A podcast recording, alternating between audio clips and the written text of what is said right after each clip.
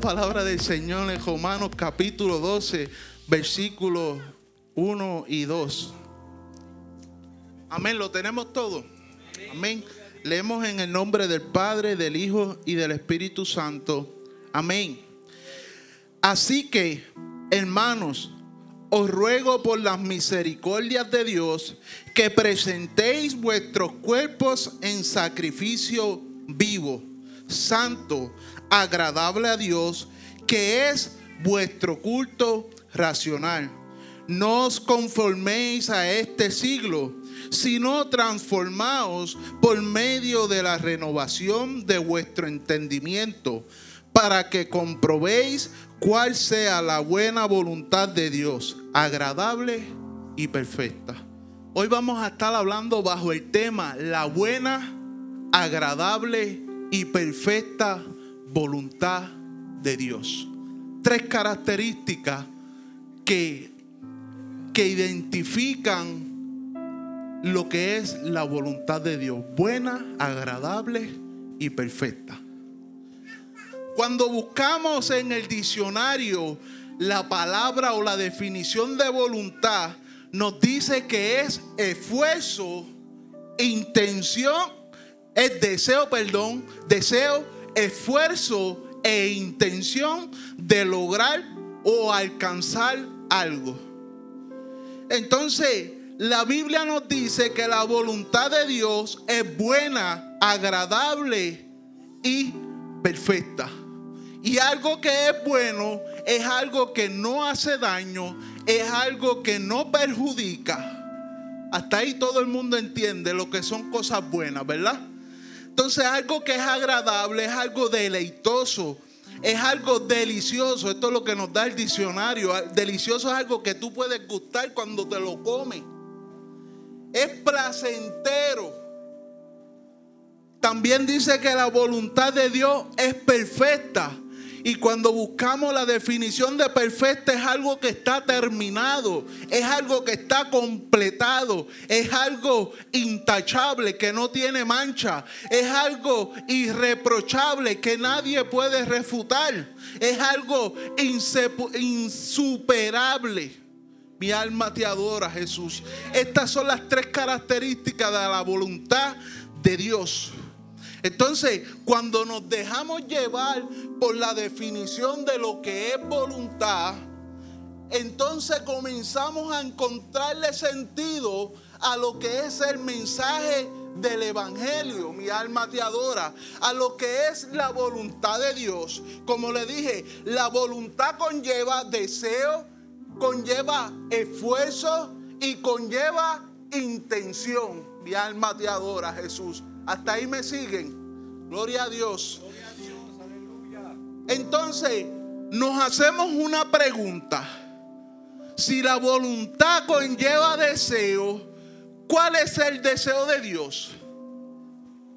Segunda de Pedro capítulo 3 versículo 9 nos dice, el Señor no retarda su promesa, según algunos la tienen por tardanza, sino que es paciente para con nosotros y para con ustedes, no queriendo que ninguno perezca, sino que todos procedan al arrepentimiento. Y entonces esa es la palabra clave. Entonces cuando buscamos cuál es el deseo de Dios, que todos procedan al arrepentimiento. Mi alma te adora, Jesús. Entonces seguimos bajo la definición de voluntad que también nos dice que es esfuerzo. Entonces, cuando uno se esfuerza, es cuando a veces uno tiene que soltar algo o entregar algo, a veces en contra de nuestro propio gusto, a veces en contra de vuestra propia voluntad. Eso es un esfuerzo. Tienes que hacer un esfuerzo, da un poquito más. Gloria a Dios. Pero es que esto es lo que tengo. No, pero dale un poquito más. Eso es un esfuerzo. Cuando tú haces un poquito más, cuando, o sea, tú das un poquito más cuando las circunstancias o tus capacidades no te lo permiten. Mi alma te adora, Dios. Mi alma te glorifica. Aunque para Dios no hay límite, para Dios no hay... Eh, eh, sea, una rayita, de ahí para allá yo no puedo pasar. Dios no es así, Dios es, todopoderoso, mi alma te adora, Jesús. Pero cuando buscamos bajo la voluntad de Dios que tiene conlleva esfuerzo. Eso me recuerda Juan capítulo 3, versículo 16, que dice, porque de tal manera amó Dios al mundo que ha dado a su único Hijo para que todo aquel que en Él cree no se pierda, mas tenga vida eterna. También en Romanos capítulo 5 versículo 8 dice, mas Dios muestra su amor para con nosotros, que en que, en que siendo aún pecadores, Cristo murió por nosotros. Y si por, si por si acaso le queda duda, Primera de Juan capítulo 4 versículo 9 dice, en esto se mostró el amor de Dios para con nosotros, en que Dios envió a su Hijo unigénito al mundo para que vivamos por Él. Gloria a Dios. Entonces ahí vemos el esfuerzo que Dios, nosotros sin merecerlo, gloria a Dios, porque lo que Dios hace lo hace basado en la gracia. Y la gracia dice que es un don inmerecido. Y para nosotros nuestra idea, un don a veces es, es como un, ¿cómo le puedo decir? Nosotros creemos que un don es, una virtud, un talento. No, un don, cuando usted va a la traducción en inglés, el don se traduce en gift. Y un gift es un regalo. Gloria a Dios. Eso es lo que significa un don. Entonces, si la gracia de Dios es un don inmerecido, quiere decir que la gracia de Dios es un regalo que usted no se merece. Mas, sin embargo, Dios en su esfuerzo entrega a su único hijo para que muera por gente que no merece. Gloria a Dios. Que nadie entregue su vida por ellos. Pero Dios en su infinito amor entrega a su hijo para que muera por ti y por mí. Gloria a Dios.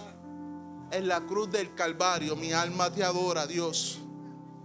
Yo estoy seguro que los que son padres aquí, ninguno de ustedes, si hay un niño por allá que usted no conoce y necesita que, por ejemplo, yo no sé si eso lo hacen, eh, bueno, si lo hacen, necesita un corazón aquel niño para poder sobrevivir y usted tiene su hijo bueno y sano consigo o contigo o tu nieto, usted no va a coger a su nieto, mire, sácale el corazón a mi nieto y dáselo a aquel. ¿Verdad que no? Nadie entregaría la vida de su hijo por salvar el hijo de otro. Mi alma te adora, Jesús. Quizás usted, quizás usted puede ser que entregue algo, su vida, por su hijo. Posiblemente. La Biblia dice que todavía no hay nadie que entregue su vida por su amigo. Mi alma te adora, pero Dios hizo eso. Entonces yo no sé si usted entiende la magnitud del esfuerzo que está haciendo Dios. Si usted se ve como padre, yo no soy padre. Pero yo tengo un pejo, un pejo.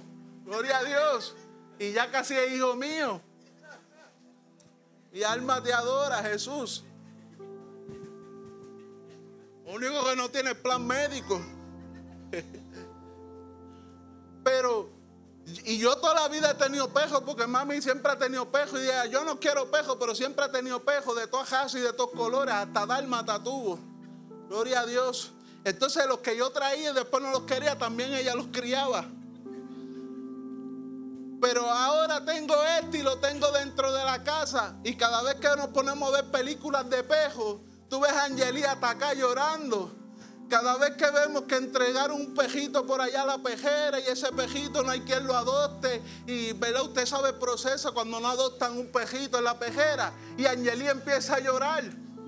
Y cada vez que ve en Facebook, tengo que regalar el pejo porque me voy para Estados Unidos y allá no me permiten perros. Angelí empieza a llorar porque dice, ¿cómo yo voy a dejar a Alwin? Alwin se llama el pejo.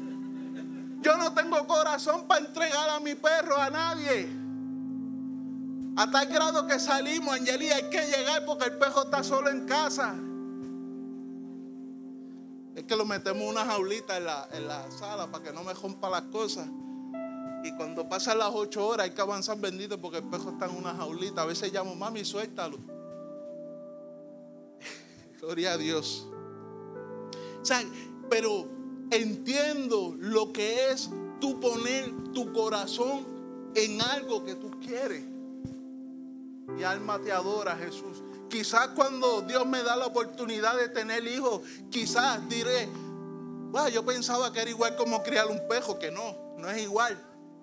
Yo entiendo que es más, más, más grande, porque es producto de, de, tu, de tu sacrificio, de tu carne. Sangre de tu sangre, mi alma te adora, Jesús.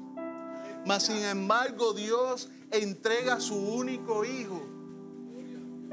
El pastor leía el jueves, si no me equivoco, cuando Jesús hacía la oración y él le decía al Padre, entregue, devuélveme la gloria que tenía contigo desde antes de la fundación del mundo. O sea que Jesús no vino a existir cuando allá en, Mateo. Desde antes de, de Adán Jesús era. Mi alma te porque Jesús es Dios. Mi alma te. Por eso la Biblia en Génesis dice, hagamos, plural, más de uno, hagamos el hombre a nuestra imagen y semejanza. Cuando los de Babel estaban construyendo aquella torre, dijeron, descendamos. Allí estaba Jesús.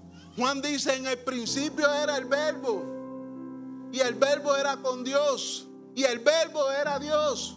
Mi alma te adora, Jesús. Refiriéndose a Jesús, que desde el principio estaba allí. La gente de la época le decían a Jesús, ¿cómo que tú conociste a Abraham?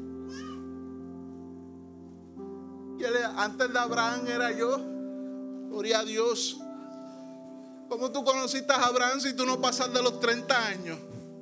Gloria a Dios. Entonces Jesús está desde antes de que todos nosotros existiéramos, desde la humanidad. Mi alma te adora. Mas sin embargo, el, el mundo se corrompió y Dios envía a su único hijo. Lo envía a padecer a la tierra. Y a veces decimos, no, pero es que Jesús esto, Jesús es 100% Dios, amén. Pero Jesús no vino a la tierra en condición de Dios. Hebreos dice que no escatimó ser igual a Dios como cosa a que aferrarse, sino que se despojó de eso. O sea que todo lo que Jesús padeció en la tierra fue como humano. Gloria a Dios. Mira el sacrificio tan grande Él padeció como humano. Isaías dice que el niño iba a aprender a comer mantequilla y miel, como tú y como yo. Aunque ahora la miel eso es un lujo. Está carísima. Yo cuando como miel es cuando mami trae y voy por allí. Antes que las hormigas se la coman. Sí, porque es cara, la miel es cara. Gloria a Dios. O sea que Jesús vino en condición de hombre. Jesús tuvo necesidades como tú, como yo, porque estaba en un cuerpo mortal. Gloria a Dios. Y quiere decir que si él vino como hombre y con cuerpo mortal, cuando lo azotaron, le dolió como hombre y como cuerpo mortal. Como usted cuando se da un martillazo. Mi alma te adora, Jesús. Y yo creo que la mayoría aquí hemos probado un cojeazo. ¿Verdad que sí? O un cocotazo. La mayoría lo hemos... Y que mucho duele. ¿Verdad que sí? O cuando dejamos el dedito chiquito en la esquina de la silla o en la esquina de la cama, que mucho duele. O cuando nos damos en la canilla, que mucho duele. ¿Verdad que sí? Cuando yo estoy cortando las trinitarias esas, que eso tiene unas espinas así. Chacho, y uno pasa la mano y te japa todo eso, que mucho duele. Y después al otro día dicen por ahí que eso manca. Yo no sé esas palabras que utiliza la gente. Que la espina manca es que como que se te inflama. Al otro día está uno con las manos así hinchadas. Y a Jesús le pusieron una corona de espinas. No sé si eran trinitarias lo que era, pero eran espinas. Él no tenía que pasarle por eso. Y menos por nosotros, menos por personas que alimentó con panes y peces. Cinco mil en una ocasión, tres mil en la otra, ¿verdad? ¿Cuánto es eso? Cinco mil, tres mil, ocho mil, por ahí. Ocho mil personas, eso sin contar mujeres y niños. Y yo estoy seguro que de esas ocho mil personas, dentro de las que estaban allí, habían personas gritando, crucifíquenlo. Por eso Jesús decía, ustedes me siguen porque los alimenté con panes y peces, buscaban beneficios. Pero cuando vieron que los beneficios se acabaron, comenzaron a gritar, crucifíquenlo. Y yo como humano, o sea, si yo comienzo a dar cosas, yo no sé usted, y yo comienzo a dar cosas que se supone que uno no sea así, pero de momento comienza a ver que las personas no aprecian lo que uno da. No, ¿para qué te voy a darle eso? ¿Cierto o falso? Gloria a Dios. Es como a veces uno comienza a ayudar a alguien, por, decir un ejemplo. Eh, toma estos chavitos mensuales, por, por un ejemplo. Y de momento tú te enteras que la persona con los chavitos y los gasta todo en el casino, se los da a los amigos para que los gasten en el casino. Uno dice, no te voy a dar más chavos, porque se los estás dando a los amigos para que se los tomen o para que los jueguen en el casino. Es la misma situación con Dios, con Jesús.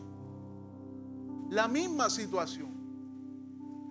Muchas veces Dios nos bendice Muchas veces viene el temblorcito, comenzamos a orar, comenzamos a vigilar, pero ya pasó un mes que no tiembla.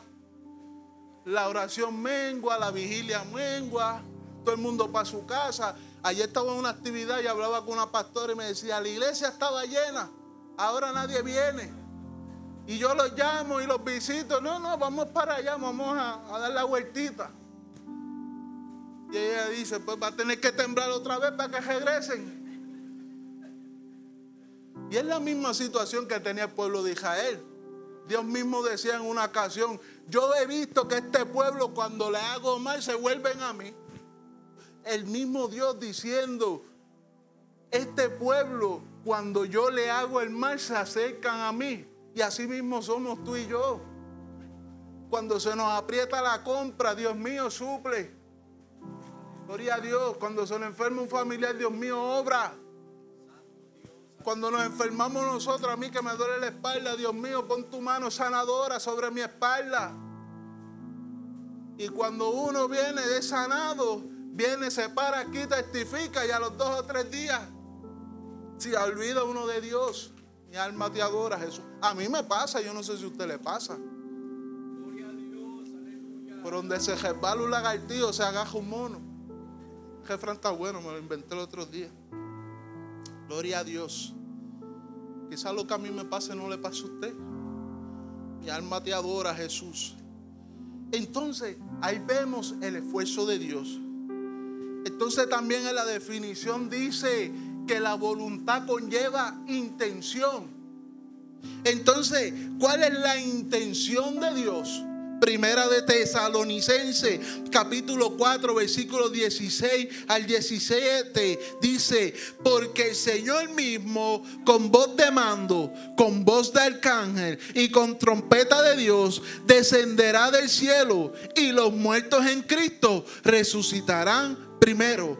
Luego nosotros, los que vivimos, los que hayamos quedado, seremos arrebatados juntamente con ellos en las nubes para recibir al Señor en el aire. Y aquí está la intención. Y así estaremos siempre con el Señor.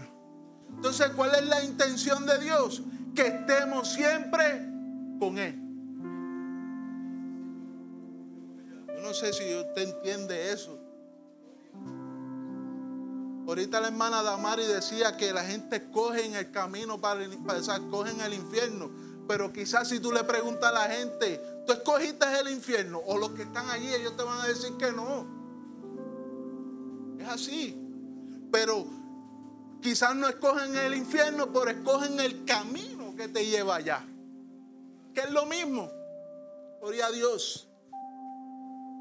Entonces cuando tú le dices, mira, vas por un camino que no debes andar, ¿cómo va a ser?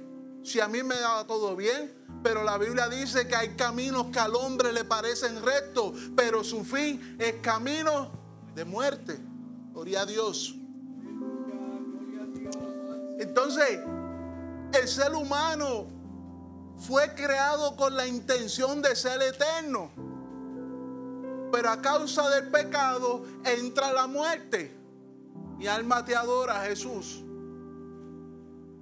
Entonces, viene, viene el esfuerzo de enviar a su único hijo para que nuevamente podamos tener acceso a la presencia de Dios para que nuevamente podamos tener acceso a la eternidad. Mi alma te adora, Jesús. Aunque si usted no acepta a Jesús, va a tener acceso a la eternidad. Pero hay dos lugares, el cielo y el infierno. Y aunque a usted no le gusta o el que esté escuchando no le guste porque quizás suena feo o Dios es amor y Dios no envía a nadie al infierno, tiene toda la razón. Dios no envía a nadie al infierno. Por eso te advierte a través de la palabra qué cosas tienes que hacer para que no vayas allí. A través de la palabra te explica cuál fue su esfuerzo para que no vayas al infierno.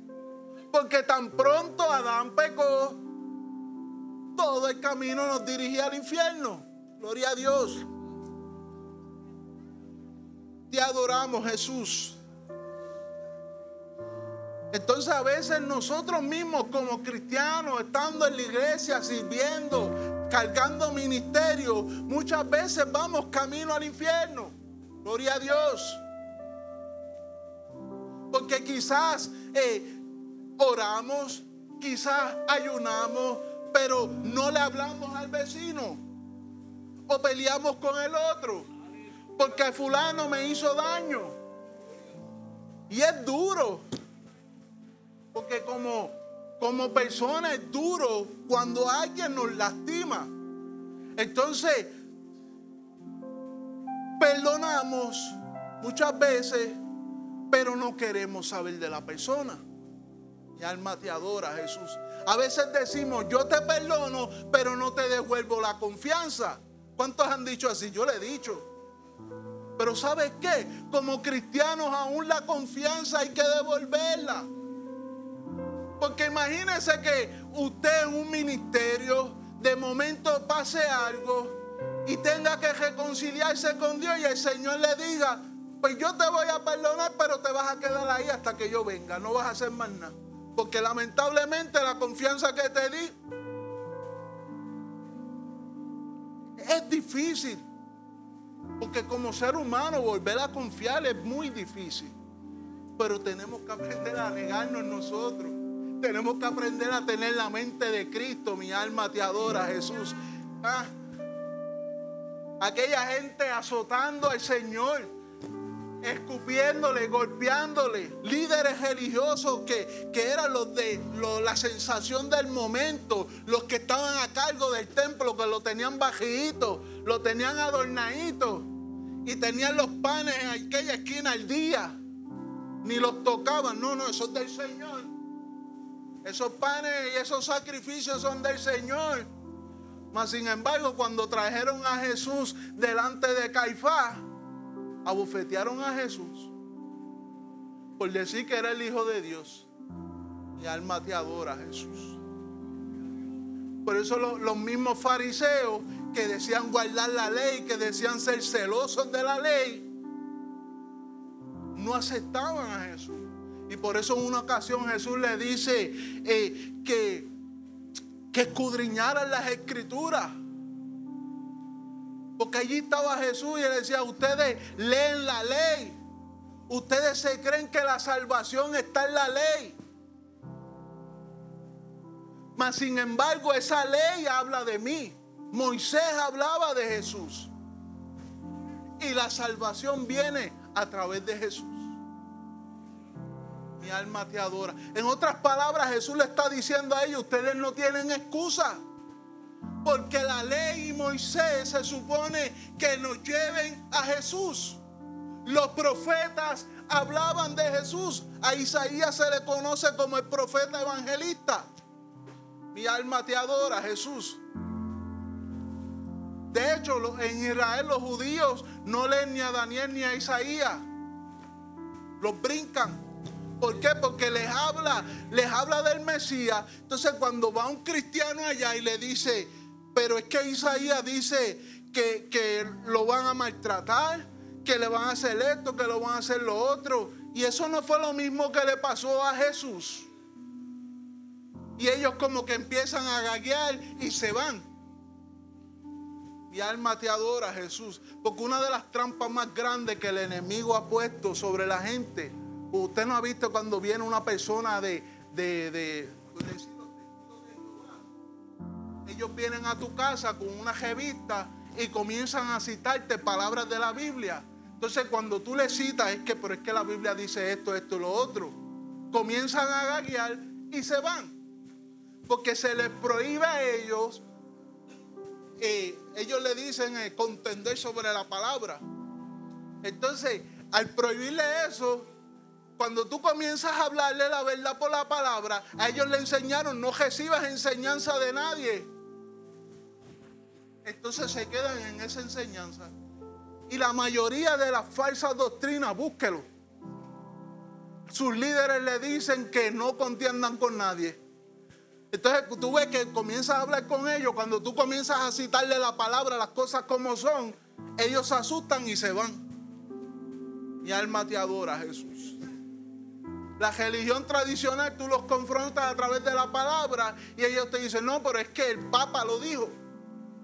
Porque a ellos se les enseñó que el Papa tiene autoridad por encima de la ley. Mi alma te adora, Jesús. Entonces estas son las trampas que utiliza el enemigo para que las personas no lleguen a la verdad. Mi alma te adora, Jesús. Entonces la intención de Dios es que estemos con Él. Gracias Dios. Entonces para poder vivir y conocer la buena, agradable y perfecta voluntad de Dios, tenemos que aplicar tres pasos en nuestra vida. Entonces cuando vamos al capítulo 12 de Romanos, no sé si, si, su Biblia tiene el tema, pero la mía dice deberes cristianos. Entonces, eso es lo que dice allá. Sacrificio. Sacrificio vivo ante Dios. La mía dice deberes cristianos. Y cuando buscamos la definición, es bueno buscar la definición para que usted entienda lo que significa cada cosa. La definición de deber, yo decía, es una responsabilidad. No, deber es eh, una obligación. Porque cuando a ti se te entrega una responsabilidad, si usted es irresponsable, no la va a cumplir. Pero cuando es una obligación, aunque usted sea responsable o irresponsable, usted tiene que cumplirlo. Porque es por obligación. Entonces, si usted decide seguir a Cristo, si usted decide ser cristiano, por obligación, tiene que hacer estas tres cosas. Porque esto no se trata si yo quiero, si yo no quiero, si yo puedo, si no puedo. No se trata de eso. Usted decide seguir a Cristo, tiene que hacer las cosas así. Mi alma te adora. Y es que Dios quiere ejercer su señorío sobre nuestras acciones. Dios quiere ejercer su señorío sobre nuestras creencias. Dios quiere ejercer su señorío sobre nuestra manera de pensar. O sea que Dios quiere ser número uno en todo lo que hagamos. Lo que hagamos, lo que pensamos, lo que hablamos, lo que hacemos, en todo. Dios quiere ser número uno. Por eso, ya mismo vamos para los tres pasos. Por eso Pablo, inspirado por el Espíritu Santo, comienza diciendo, hermano, os ruego por la misericordia de Dios. Estoy en Romanos capítulo 12 os ruego por las misericordias de Dios, paso número uno, que presentéis vuestros cuerpos en sacrificio vivo, santo, agradable a Dios, que es vuestro culto racional. Entonces, cuando habla que presentemos vuestros cuerpos en sacrificio vivo se refiere a que debemos presentar toda nuestra vida por completo al servicio de Dios. Nuestro cuerpo, nuestra mente, nuestros ojos, nuestros oídos, nuestras manos, todo tiene que estar presentado a Dios. Hoy en día se vive una, una doctrina que Dios solamente mira el corazón. Mi alma te adora. Entonces yo puedo hacer lo que me dé la gana, como yo quiera, porque Dios solamente está mirando mi corazón. Pero entonces la gente no entiende que la palabra dice que de la abundancia del corazón habla la boca. Entonces lo que el cuerpo comienza a reflejar por fuera es lo que hay dentro de su corazón. Mi alma te adora, Jesús. Porque del corazón vienen los malos pensamientos, del corazón vienen los homicidios, del corazón vienen las discordias, del corazón vienen las lujurias, del corazón vienen todas las cosas malas que Dios prohíbe. Mi alma te adora, Jesús. Entonces la gente dice, no, pero es que Dios mira el corazón y comienzan haciendo las cosas por ahí a lo loco. Y alma te adora, Jesús. Te adoramos, Jesús. Entonces, estas cosas, mire, eh, a mí a veces me llaman para hacer bodas, para dar sonido en las bodas cristianas. Y a mí eso me causa un estrés, pastor. Porque entonces tengo que preguntar, ¿la iglesia es pentecostal? O es una iglesia que no me gusta utilizar el término liberal. Porque entonces, si la iglesia es más liberal, no le pueden meter corito ni música vieja. Tiene que ser música moderna. Entonces, si es, sí, si, es pentecostal, no le pueden meter música moderna, tiene que ser música vieja. Gloria a Dios. Y a veces yo escucho esa porquería de música. Tenga cuidado. Porque lo que hoy, usted hoy llama viejo, en su tiempo fue nuevo. No, es que hoy, hablando de la música, es que hoy en día cogen las canciones del mundo y le cambian la letra. Eso siempre ha pasado. La mayoría de los coritos que cantamos nosotros vienen de música secular de allá de Estados Unidos. Le cambiaron las letras. A veces uno se pone, los que ven pelota, uno escucha una melodía. Dios, por eso no es el corito tal. ¿Les ha pasado? Sí. ¿Cuántos han escuchado la canción Amado Mío? Esa canción coja a uno, ¿verdad? Ministra a uno. Y dice, wow, esa canción está terrible. Pero esa canción originalmente fue escrita a un hombre. Amado mío. Y, no sé si fue la Lupe o algo así. Le cantaba esa canción a un hombre. Cuando se convierte le cambió la letra. ¿Y cómo nos ministra? Por eso uno tiene que tener cuidado a veces. No todo se puede llamar bueno, no todo se puede llamar malo. Entonces, cuando voy a la boda, tengo esa discordia. Los otros días en Navidad hice una boda, no voy a decir dónde. Entonces la persona que me llama dice, mira, pon música de Navidad, música alegre. Y le puse corito de, de Ricardo Rodríguez, tiene como cinco discos de coritos antiguos, pero son como en salsa. Yo pues estamos en Navidad, musiquita Navidad. Y se me acerca un hermano que no era invitado de la boda era de, la iglesia. Ah, tú no tienes joven Torellana ahí. Y yo, sí, tengo por ahí. Ah, que esa música salsa, mundano. Yo me quedé como que. y yo me que le digo al pastor, y yo, mira, ya fulano me dijo mundano. No, si él vino acá a darme la queja. Y, fui donde, donde los que estaban organizando la boda. Yo, mira, ese viejito, usted, no, él apareció por ahí. Y me insultó. Gloria a Dios. Y le puse la canción de Roberto Orellana, Tengo un nuevo amor, y después le puse alaba a Dios porque no estamos para contender. sí. Gloria a Dios. todo tiene su tiempo y todo tiene su lugar. Imagínate una boda, cansado del camino. Todo tiene. Imagínese usted lavando las ventanas, cansado del camino. Se va a acostar de dormir, va a dejar las ventanas sucias. Gloria a Dios. Digo, ¿verdad? O sea, todo tiene su tiempo, su lugar. Mi alma te adora, Jesús. Entonces, cuando voy a veces a estas bodas, y es triste, hermano, comienzan con música cristiana. Y yo se lo digo, mira, yo lo que pongo es música cristiana.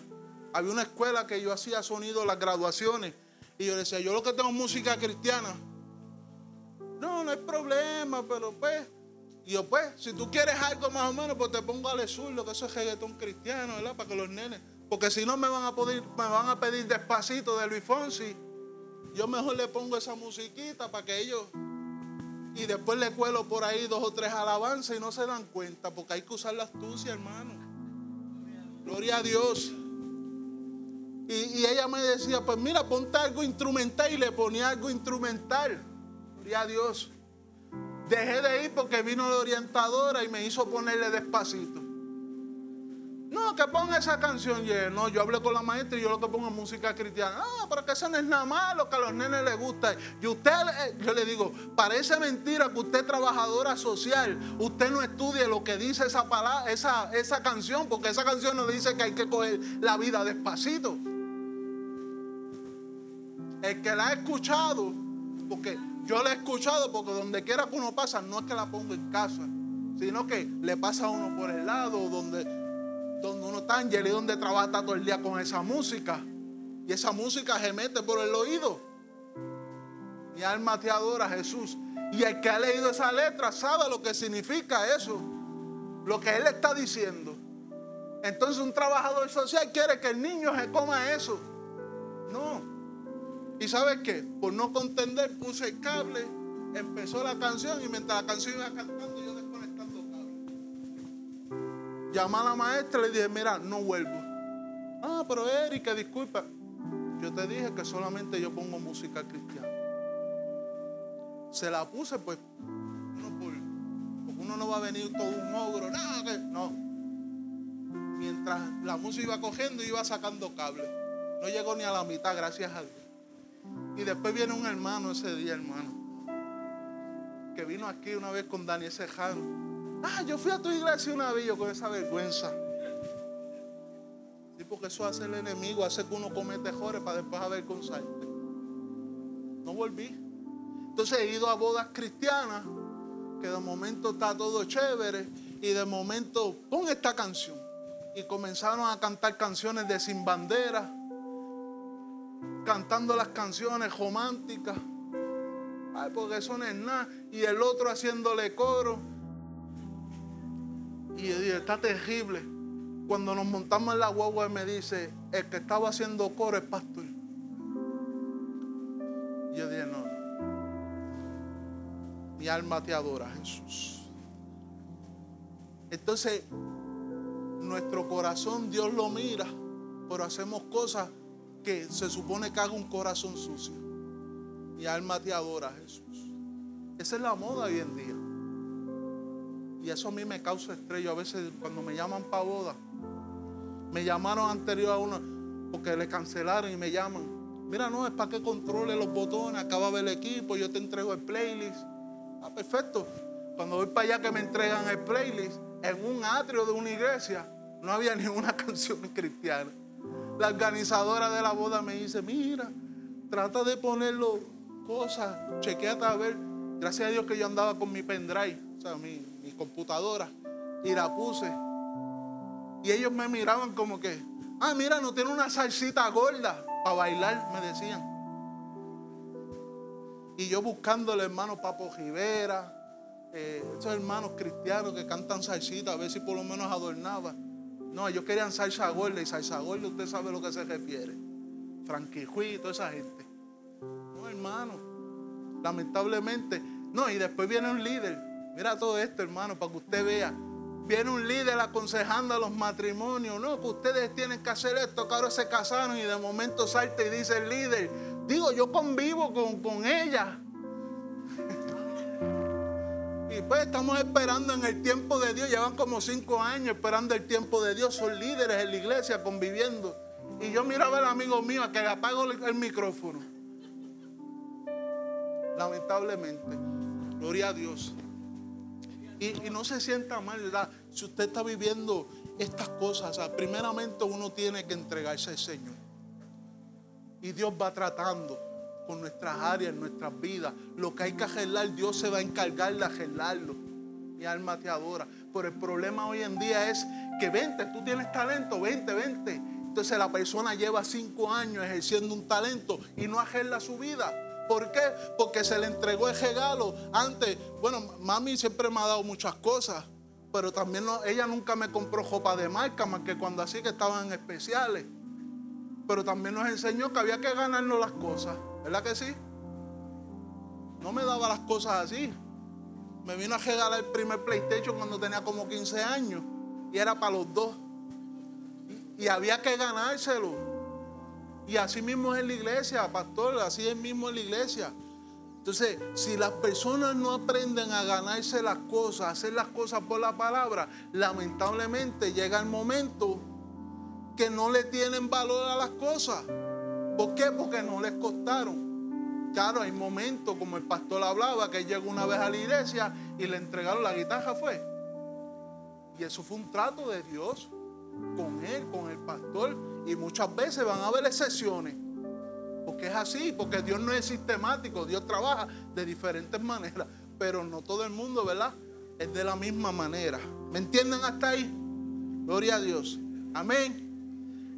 Entonces, esto conlleva sacrificio. Entregarse en sacrificio, o sea, es un sacrificio. Y esto me, me acuerda el texto bíblico que dice, si alguno quiere venir en pos de mí, niéguese primeramente, niéguese a sí mismo. Como Pablo decía, ahora no vivo yo, mas vive Cristo en mí. Y tome su cruz y sígame. Entonces yo te pregunto en esta mañana, ¿cuál es tu cruz? La mía no es Angelí, aunque es Cruz, de apellido. Estoy desquitándome. aunque Angelí es Cruz de apellido. No, pero yo le doy gracias al Señor por, por Angelí, porque me, me endereza. Una de las cosas, pastor, que yo le, dijo, le dije siempre a Angelí, digo, Angelí, el día que tú me ves a mí cometiendo un error, diciendo un disparate, no me apoyes. Porque a veces en el matrimonio a veces la esposa, el esposo está haciendo cosas indebidas. Y la esposa, no, él es mi esposa y yo tengo que respaldarlo, o viceversa. Yo tengo que respaldarlo en todo por cuanto es mi esposo. Entonces los dos se, vuelven ciegos de guía de otro ciego. Cuando la Biblia dice que mejor son dos que uno, porque cuando uno cayere, el otro lo levanta. Y siempre le digo a Angelí, el día que tú me ves a mí diciendo un error, repréndeme aunque yo me enfogone contigo. Sí, es así, hermano. Porque sabes que para uno cometer un mejor solamente necesita uno que lo apoye. Uno que esté de acuerdo conmigo. Es lo único que se necesita. Ustedes pueden ser 30 y si uno aquí está de acuerdo con mi mejor, es suficiente. Mi alma te adora, Jesús. Entonces, uno tiene que crear los matrimonios, uno tiene que crear eso tanto el esposo con la esposa y la esposa viceversa, porque así es la única manera que se pueden ayudar. Ahí está hermana Damar y Pedro que llevan cuántos? 43. Y ha sido así. en altas y bajas, pero cuando Pedro está down, tú ves a Damar y no, Pedro, tienes que echar para adelante. No te puedes dejar llevar por esto, por lo otro, muévete. Y Pedro me imagino por dentro, está Damar y siempre, porque somos así. Pero entonces cuando es Damari, viene Pedro, Damari, ¿qué te pasa? ¿Qué no has hecho más dibujitos? Mira a ver, que te veo down. Es así, hermano. Así es que se supone que sea. Ay, Pedro, déjame quieta. es la realidad, mi alma te adora, Jesús. Por eso Romanos capítulo 6, versículos 2 al 3, si quiero avanzar, no reine pues el pecado en vuestro cuerpo mortal, de modo que lo obedezcáis en, en sus concupiscencias. Concupiscencias son deseos desordenados, perdón, no agradables a Dios e incontinencias desesperadas de índole lujuriosa. Mucha sofisticación en la definición, pero usted que es adulto le entiende. Si no, me pregunto ahorita. O le pregunta al pastor. ni tampoco presentéis vuestros miembros al pecado como instrumentos de iniquidad. ¿Cuáles son nuestros miembros? Nuestras manos, nuestros pies, nuestra lengua. Esos son los miembros como instrumentos de maldad. Sino presentaos vosotros mismos a Dios como vivos entre los muertos y vuestros miembros a Dios como instrumentos de justicia. Entonces, me llama la atención en ese versículo, la parte dice, presentaos vosotros mismos a Dios como vivos entre los muertos. Entonces, ¿quiénes son los que viven? A ver, ¿quiénes son los que están vivos? ¿Quiénes? Los que están en Cristo, los que se santifican. Y ser santo no es una palabra sofisticada ni tener alas. Santo significa separarse, los que se separan, los que se dedican a Dios. Eso es el santo. Entonces, ¿quiénes son los que están muertos? Los que practican el pecado. Porque la paga del pecado es muerte, mas la dádiva de Dios es vida eterna en Cristo Jesús. Romanos capítulo 6, versículo 23. Entonces, también dice que presentéis vuestros cuerpos en sacrificio vivo, santo, agradable a Dios, que es vuestro culto racional. Eh, en la traducción lenguaje actual dice, por eso, hermanos, ya que Dios es tan bueno con ustedes, les ruego que dediquen toda su vida a servirle y hacer todo lo que a Él le agrada. Así es como se le debe adorar. Mi alma te adora, Jesús cuando nos dedicamos por completo a Dios, esa es la verdadera. Alabar a Dios no es solamente levantar las manos. Alabar a Dios no es solamente decir gloria a Dios, aleluya. Eso es parte de la adoración. Pero ¿sabe qué? Si nosotros no actuamos como personas que vivimos para Cristo, nuestra alabanza es vana, es como símbolo que resuena. Decía Pablo que podrás hablar lengua, podrás hacer 20 mil cosas parafraseando, pero si no tienes amor, eres como ese platillo cuando Danielito le da, que chilla. Imagínense que suena bien duro. Así es, estás haciendo ruido, pero no provocas cambio mi alma te adora. Entonces la verdadera adoración es como nosotros actuamos, es como nosotros nos dirigimos a las personas, que muchas veces yo he fallado en dirigirme a alguien, muchas veces a veces he cometido cosas que no debo cometer y a veces las personas o todo el tiempo las personas están mirando. A veces yo me pongo a bromear cosas con Angeli y Angeli me dice, mira, baja la voz porque los vecinos te están escuchando y van a pensar que estás hablando serio. Y uno dice, es verdad. Porque los vecinos, aunque a veces no interactúen mucho con uno, pero están pendientes cómo uno habla, cómo uno le trata a la esposa, cómo que uno ve en las películas, que uno escucha, que uno dice cuando se martilla. Gloria a Dios. Que uno dice cuando uno va a entrar y la esposa está pasando mapo y te dice, mira, no entre que ya yo pasé mapo. No seas esto, la casa es mía. Son cosas que pasan, hermano. Fue un pastor a visitar a un hermano, me contaba.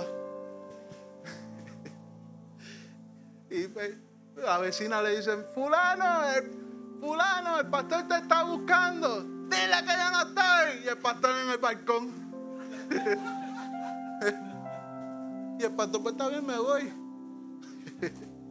Dile que no estoy. Creía que estaba en la cajetera arriba y estaba en la puerta. Pero es así, hermano. Mi alma te adora, Jesús. Y eso es parte de nuestra adoración, eso es parte del culto que le rendimos a Dios. Que somos nosotros en los secretos donde nadie nos ve? Punto número dos. Regalo 10 minutos. No conforméis a este siglo. La nueva versión internacional dice, no se amolden al mundo actual. La traducción lenguaje actual dice, no vivan ya como vive todo el mundo. Entonces, el problema de hoy en día es que queremos vivir como la sociedad nos quiere enseñar que vivamos y no nos damos cuenta. Mi alma te adora. No hay que orar tanto, no hay que hacer vigilia, no hay que ayunar, no hay que congregarse los siete días a la semana o, qué sé yo, solamente los domingos. No hay que ir a la iglesia, ahora tú te sientas en el televisor. Mi alma te adora, Jesús. No hay que decirle a la gente tú estás mala, hay que amarlo, hay que aceptar tal como son. Mi alma te adora, porque yo, Dios los ama. Y Dios no hace ascensión de personas. Gloria a Dios, que son palabras llenas de verdad.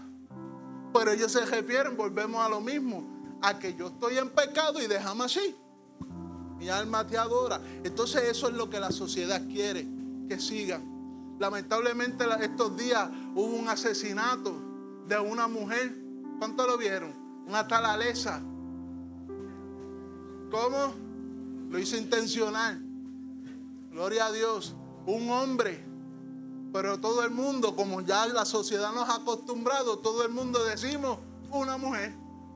No, era un hombre, un transensual, que lamentablemente pasó por muchas situaciones y llegó a esa condición.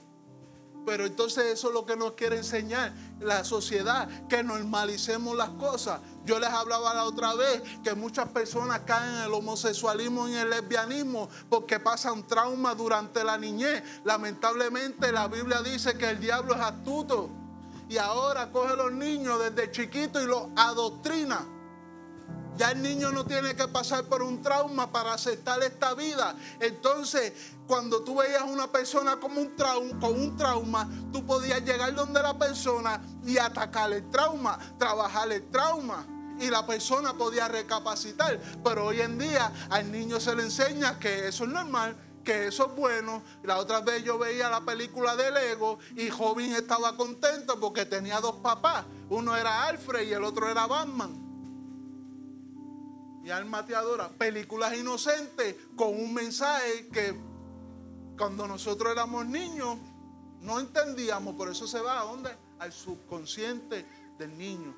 Mi alma te adora, Jesús. Gloria a Dios.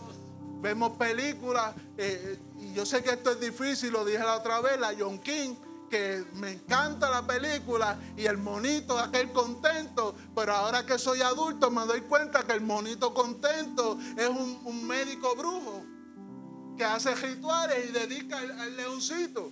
Ahora que uno es adulto, yo veía Lilo y Stitch, que era la muñequita hawaiana con un marcianito y tenía un muñequito y le despertaba filer y allá se quejaba. Eso se llama vudú, cosa que la Biblia condena. Mi alma te adora, Jesús. Pero ahora que uno es adulto, pero entonces el niño va viendo eso como algo normal. Cuando viene a la iglesia, eso es normal. Mi alma te adora. Entonces decía el pastor William Méndez la vez que vino que dentro de poco vamos a tener una sociedad de gente atea sentado en los templos. Mi alma te adora, Jesús. Pero es tiempo, es momento de que nosotros eh, lleguemos a la sociedad y le enseñemos la verdad. Santiago 4:4, no sabéis que la mitad del mundo es enemistad contra Dios. Cualquiera pues que quiera ser amigo del mundo se constituye enemigo de Dios. Así que no nos podemos moldear a este mundo ni a la maldad ni a su corrupción. Por eso primera Pedro dice, capítulo 1, versículo 14 y 15, como hijos obedientes, no conforméis a los deseos que antes tenía, estando en vuestra ignorancia, sino como aquel que os llamó es santo, sed también vosotros santos en toda vuestra manera de vivir. Primera de Juan capítulo 2 versículo 15 dice, no améis al mundo ni a las cosas que están en el mundo. Si alguno ama al mundo, el amor del Padre no está en él. También en Efesios 5 capítulo 5, Efesios capítulo 5 dice, porque en otro tiempo eras tiniebla, mas ahora eres luz. En el Señor andás como hijo de luz comprobando lo que le agrada a Dios. Estoy leyendo en mi lenguaje. Y no participa en las obras infructuosas de las tinieblas, sino reprenderla. Mi alma te adora, Jesús. Tenemos que conocer qué es lo que le agrada a Dios. Tenemos que pedirle a Dios discernimiento. Mi alma te adora. Yo era fanático de las películas de terror y ahora cuando me siento me entra una cosquillita por aquí. Quítalo, quítalo, quítalo, quítalo y tengo que quitarlo. Mi alma te adora. Tenía Netflix, que no es malo. Tenía Netflix, pero había mucho contenido que cuando me sentaba me daba la cosquillita otra vez. Quítalo, quítalo, quítalo y tenía que quitarlo. Mi alma te adora, Jesús. Hay cosas buenas ahí que ustedes pueden ver. Pues, pero usted decida qué ve y qué no ve. Lo que no edifica lo saca y lo que le gusta y edifica lo coge. Mi alma te adora, Jesús. Así que le pide al Espíritu Santo que lo dirija. Muéstrame. Y es todo. Yo no tengo que decirte qué ver, qué no ver. El Espíritu Santo lo conoce todo. Punto número 3 y con esto termino. Cinco minutos. Nos pasamos transformados por medio de la renovación de vuestro entendimiento. Cuando habla de transformar no, es, no se trata de un solo acto, sino de un proceso. O sea que continuamente tenemos que estar renovando nuestra mente. Por eso dice la palabra, por tanto no desmayamos. Antes, aunque nuestro hombre exterior se va desgastando, el interior se renueva día a día. Mi alma te adora. Esto no es llegar a la iglesia a Betel, me convertí, llevo 10 años y no tengo que hacer más nada porque con aquella conversión que hice bastó. No, todos los días mi alma te adora. Todos los días, todos los días, como pisajón. ¿Cuántos acuerdan de ese anuncio? Todos los días hay que renovarse. Mi alma te adora, Jesús. Entonces mirando cara a cara descubierta, como a un espejo la gloria del Señor, somos transformados de gloria en gloria, en la misma imagen, como por el Espíritu del Señor. De gloria en gloria. Todos los días hay que renovar nuestro pensamiento y la mente es un área que controla prácticamente todo el cuerpo. En el cerebro, donde envía las señales para usted menear este dedo, va una señal aquí, lo envía por aquí por unos cables que hay 220 y menea el dedo. ¿Verdad que sí? La mente es así, todo lo que usted haga se genera en la mente. Por eso la mente continuamente tiene que estar renovándose. Mi alma te adora, Jesús. Por eso todos nuestros pensamientos tienen que estar cimentados en qué? En Cristo Jesús. Mi alma te adora, Jesús. Entonces, cuando venga la tentación a nuestra mente, repréndela.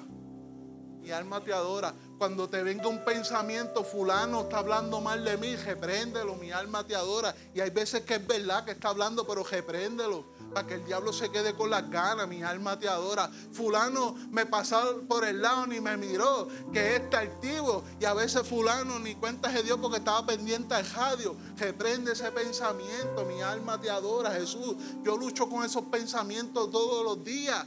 Y yo me imagino que usted también, repréndelo, aunque sea la verdad, repréndelo, porque el diablo lo que busca es destruir. Si el diablo opera, utiliza una persona para atacarme, no se crea que aquella persona no está siendo atacada. Entonces usted corta, deja ahí el problema y se acabó. Mi alma te adora, por eso la Biblia dice, resistir al diablo y huirá de vosotros. Mi alma te adora, Jesús. Entonces, ¿quieres conocer la buena, agradable y perfecta voluntad de Dios? ¿Cuántos quieren conocer la voluntad de Dios? La voluntad de Dios es para hoy. Todos los días la voluntad de Dios se hace presente en nuestras vidas. ¿Qué Dios quiere contigo hoy? Lo de ayer pasó. ¿Qué Dios quiere contigo hoy? Porque lo que Dios quiere contigo hoy te va a llevar a lo que Dios dijo que va a hacer contigo después. Mi alma te adora. Entonces a veces pensamos en lo que Dios dijo que iba a hacer conmigo, pero nos olvidamos de la voluntad perfecta, buena y agradable de lo que Dios quiere hoy conmigo. Mi alma te adora, Jesús. Entonces cuando Dios trae estos mensajes es para confrontarnos como personas. ¿Para qué? Para que lleguemos a lo que Dios dijo que quería hacer con nosotros. Mi alma te adora. Entonces tú quieres conocer la buena, agradable y perfecta voluntad de Dios. ¿Cuántos dicen que sí? Yo quiero conocerla todos los días. Basándonos en los tres puntos. ¿Quieres conocerla? Ama al Señor tu Dios con todo tu corazón, con todo su ser y con toda tu mente. Sé la luz y la sal de este mundo. Y renuévate día tras día en Jesús, el autor y consumador de nuestra fe. Mi alma te adora, Jesús.